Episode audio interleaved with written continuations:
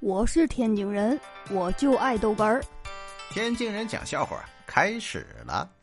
哎呀，这不中午吃完饭嘛，在外面溜，遇到个聋哑人乞讨。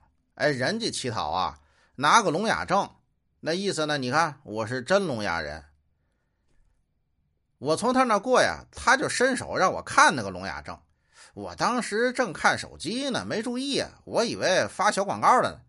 哎，伸手就接过来了，咦，这往口袋里一装，就继续低着头往前走。没走两步啊，就听到后面呢，这个聋哑人在那大喊：“哎，你你你们别走！”哎，哑巴说话了，吓我一跳！哎呦我的妈！我是天津人，我就爱逗哏儿。